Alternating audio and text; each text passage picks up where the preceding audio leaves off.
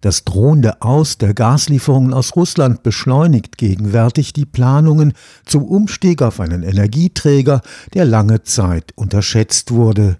Hergestellt aus Ökostrom könnte sogenannter grüner Wasserstoff unser Energiesystem revolutionieren, denn er ist der einzige Energieträger, der ohne den klimaschädlichen Kohlenstoff auskommt. Wasserstoff ist das kleinste Element des Periodensystems und deshalb universell einsetzbar. Mit Wasserstoff lässt sich Ökostrom speichern, mit grünem Wasserstoff können Fahrzeuge bewegt und Kraftwerke betrieben werden. Aus grünem Wasserstoff lassen sich viele chemische Grundstoffe klimaneutral herstellen. Eine Vielzahl von Forschungsprojekten am Karlsruher Institut für Technologie arbeitet daran, Deutschland bis 2030 zur Wasserstoffrepublik zu machen. Wasserstoff ist zum großen Hoffnungsträger in der Energiekrise geworden. Vielen gilt er als das grüne Öl der Zukunft oder gar als Champagner unter den Energieträgern. Als Energieträger lässt sich eben Wasserstoff besonders leicht und variabel herstellen. Er stellt also damit ein Verbindungselement her zwischen diesen erneuerbaren Energien, die leider fluktuierend nur anfallen, und einem verfügbaren, speicherfähigen Medium, was eben Energie verschieden verschiedenen Prozessen zuführen kann. Insofern kann man ihn als Champagner bezeichnen. Allerdings die Qualität liegt eher darin, dass er eben diese Vielfältigkeit hat und als ein Energieumschlagpunkt verstanden werden kann. Schmecken oder riechen tut er leider nicht. Professor Thomas Jordan ist Wasserstoffexperte am Karlsruher Institut für Technologie. Er ist überzeugt, Putins Spiel mit der Gaszufuhr wird den Einstieg in die Wasserstoffwirtschaft beschleunigen. Veränderungen brauchen Druck und wir haben einen erheblichen Druck. Und der größte Druck rührt zunächst mal tatsächlich aus der Industrie her. Solche Veränderungen geschehen nicht von heute auf morgen. Wir brauchen für den Königsweg dieses Wandels große Elektrolysekapazitäten, um möglichst viel lokal hier herzustellen an grünem Wasserstoff über die Elektrolyse. Und diese Anlagen werden werden wahrscheinlich sehr nahe an den großen Industrieanlagen aufgebaut werden, weil dort in große Mengen umgeschlagen werden können und die großen Mengen dann auch günstige Preise bedeuten, die die Industrie braucht. Praktischerweise lassen sich für die Speicherung des Wasserstoffs bestehende Gaskavernen weiter nutzen. Das sind in Norddeutschland künstlich angelegte Löcher in einer Salzlage, die werden also ausgespült, sehr große Kavernen, in denen bisher Erdgas gespeichert wurde und es wurde untersucht, belegt, dass diese Speicher auch mit Wasserstoff bei ähnlichen Drücken befüllt werden können und damit auch als Puffer für Wasserstoff genutzt werden können. Die gesamte Menge des benötigten grünen Wasserstoffs wird man in Deutschland nicht herstellen können. Ein Teil wird man von dort importieren müssen, wo die Sonne zuverlässiger scheint oder der Wind heftiger weht. Wir haben jetzt eine Abhängigkeit bei der Primärenergie von über 70 Prozent. Wir importieren also einen Großteil unserer Energie gegenwärtig. Zusätzlich versuchen wir unser Energiesystem sehr grundsätzlich umzugestalten. Jetzt wollen wir noch zusätzlich eine Unabhängigkeit herstellen. Also ich glaube nicht, dass das leistbar ist. An der Verbesserung der Effizienz der Wasserstoffelektrolyse wird gearbeitet. Man darf sich aber durchaus vergegenwärtigen, dass gegenwärtig Elektrolyseure durchaus in der Lage sind, 70, 80 Prozent des Stromes in chemische Energie zu wandeln.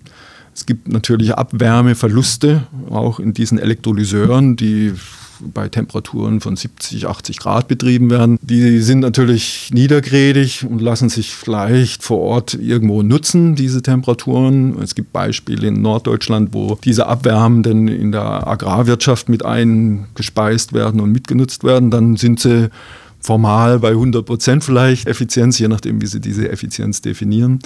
Aber tatsächlich wird auch versucht, über andere Kombinationen von Materialien diese Effizienzen weiter zu steigern. Ein weiteres Beispiel dafür ist die sogenannte Hochtemperaturelektrolyse. Allerdings müssen sie da natürlich auch hohe Temperaturen einspeisen und die kriegen sie auch nicht umsonst. Also alles in allem wird da schon noch versucht zu optimieren. Die gegenwärtigen Elektrolyseure sind aber schon relativ gut. Ökonomisch lässt sich natürlich über solche Kombinationen aus Wärmen und Elektrizität damit ein bisschen mehr noch rausholen. Für den Transport ist der große Platzbedarf des Wasserstoffs ein Problem. Würde ich ihn in seinem ursprünglichen Zustand bei atmosphärischem Druck und Umgebungstemperatur versuchen zu speichern, bräuchte ich riesige Ballons. Das heißt, für Anwendungen, wo ich einen beschränkten Platzangebot habe, also im Fahrzeug oder in der Rakete, dann muss ich diese Dichte erhöhen.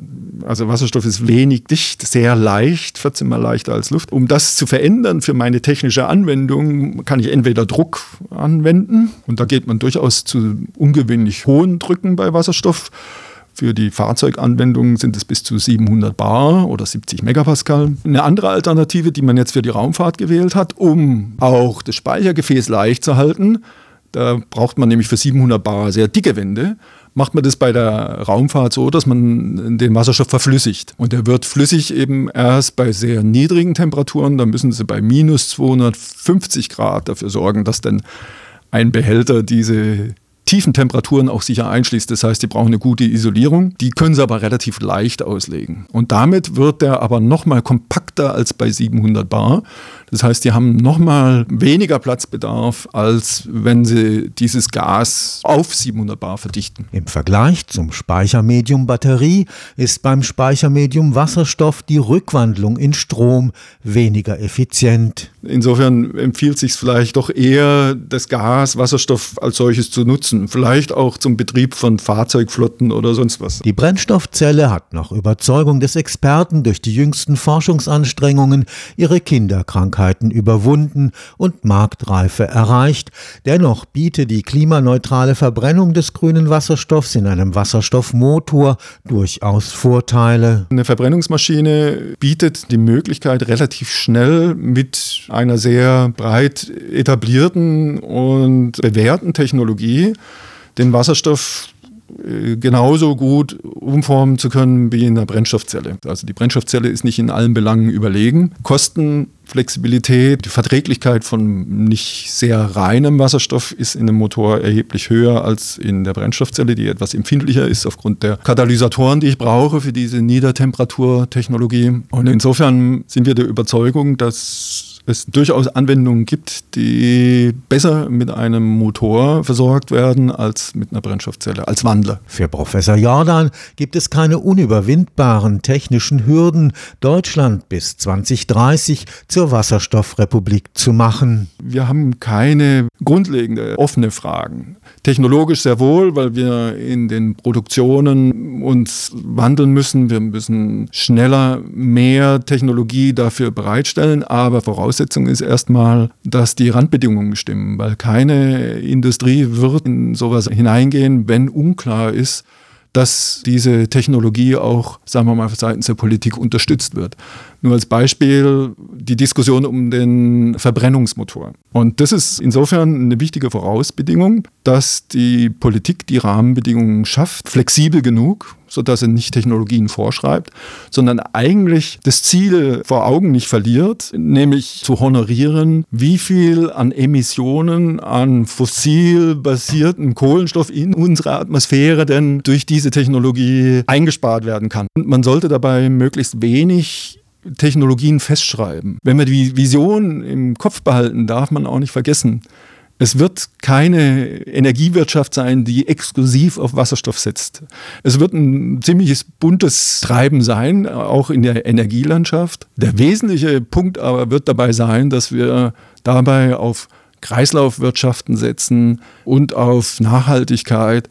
Ob dabei jetzt Kohlenstoff dabei ist oder kurzfristig in die Atmosphäre kommt und wieder entnommen wird, das ist zweitrangig. Stefan Fuchs, Karlsruher Institut für Technologie.